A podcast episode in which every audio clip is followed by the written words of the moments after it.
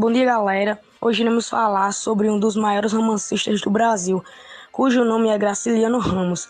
Mas antes de falar de suas obras, iremos falar um pouco de sua história, que se inicia em 27 de outubro de 1892, na cidade de Quebrangulo, Alagoas.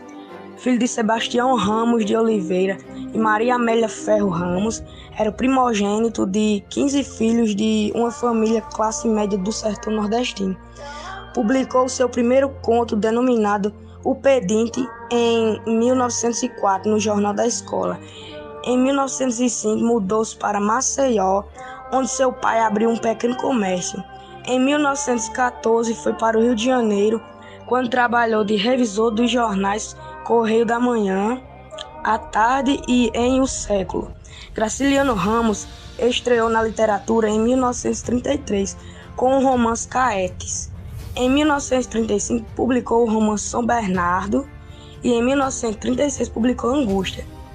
Agora irei destacar duas de suas inúmeras obras, são elas Caetes e São Bernardo. Em Caetes, 1933, o escritor retrata em suas páginas o dia a dia da cidade, que por um breve tempo administrou. As características mais triviais de sua rotina, nada sublimes e heróicas, são representadas nessa história. Graciliano se preocupa em refletir na sua obra as interações sociais que se estabelecem no perímetro deste município. Graciliano escolheu o título de seu livro ao realizar uma analogia metafórica entre o nativo caete consumindo antropofagicamente o bispo Sardinha no século XVIII e o lado selvagem de São João Valério ao tragar avidamente no amor o adversário Adrião.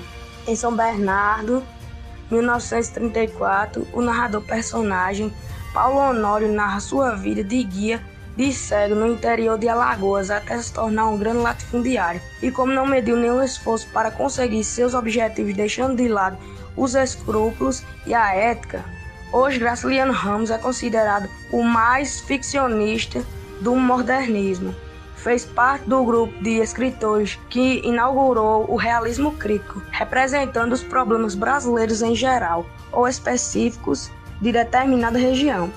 Obrigado a todos que ouviram o podcast de hoje e gostaríamos de ressaltar que, caso alguém tenha algo a comentar, estaremos abertos aos seus comentários e que também iremos disponibilizar o podcast de hoje para vocês poderem compartilhar com amigos, familiares e afins. Obrigado e bons estudos.